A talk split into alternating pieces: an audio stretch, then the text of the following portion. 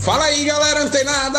Aqui é Alexandre Leles para o nosso Papo Digital. Todos os dias, dicas e conteúdos para o seu desenvolvimento aqui no digital. E olha só, pessoal, para quem está começando no marketing digital, provavelmente já se perguntou: nossa, mas como é que eu vou ter um depoimento de alguém ou né, é, é, de algumas pessoas se eu ainda não vendi aquele determinado infoproduto? Essa é uma dúvida crucial para quem começa no marketing digital. E aqui nesse incrível podcast você vai ter esta dúvida completamente elucidada até o final, beleza? Então segura aí, fica aí na poltrona que a gente vai mostrar para você como você consegue sim provas sociais para o seu infoproduto que você sequer vendeu ainda, sequer fez uma única venda, beleza? Olha só, primeiro passo é observar o que é ofertado no mercado. Então, a partir desse momento que a gente tem essa ideia do que, depois de uma pesquisa, do que está sendo ofertado naquele mesmo nicho de que você está né, trabalhando, etc. e tal.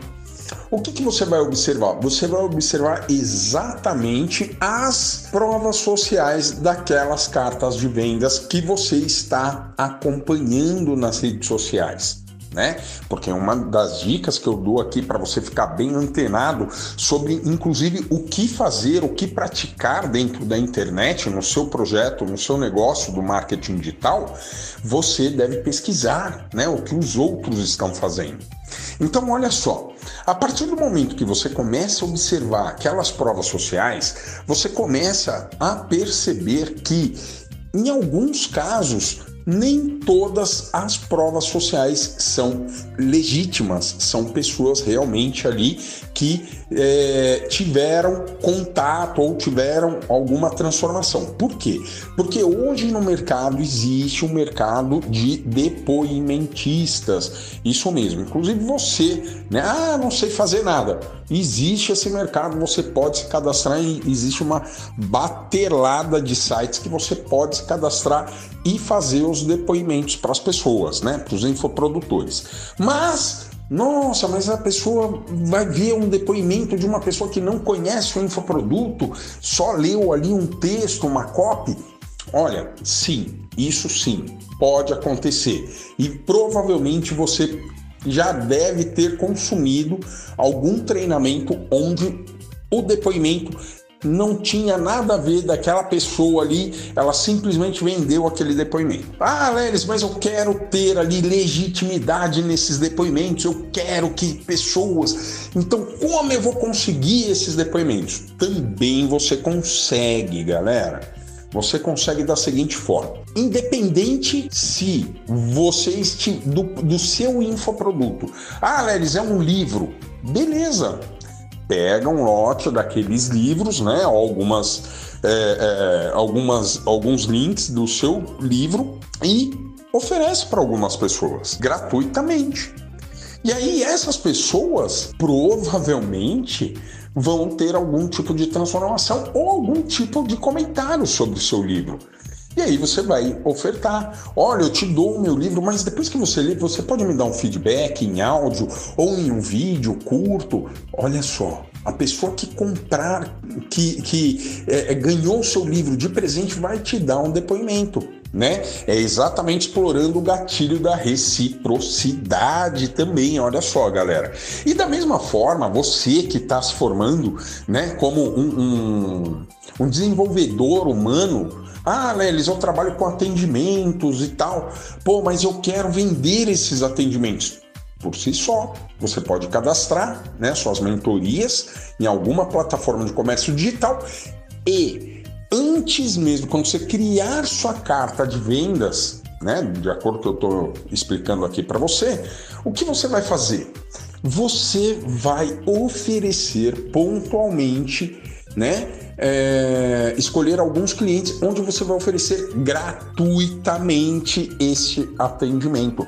Mas, olha só, galera, tanto no exemplo do livro como aqui dos atendimentos, A gente não pode dar isso de graça para a galera, beleza? Para os seus contatos. Você não vai dar isso aqui, ah, não, beleza, toma aí.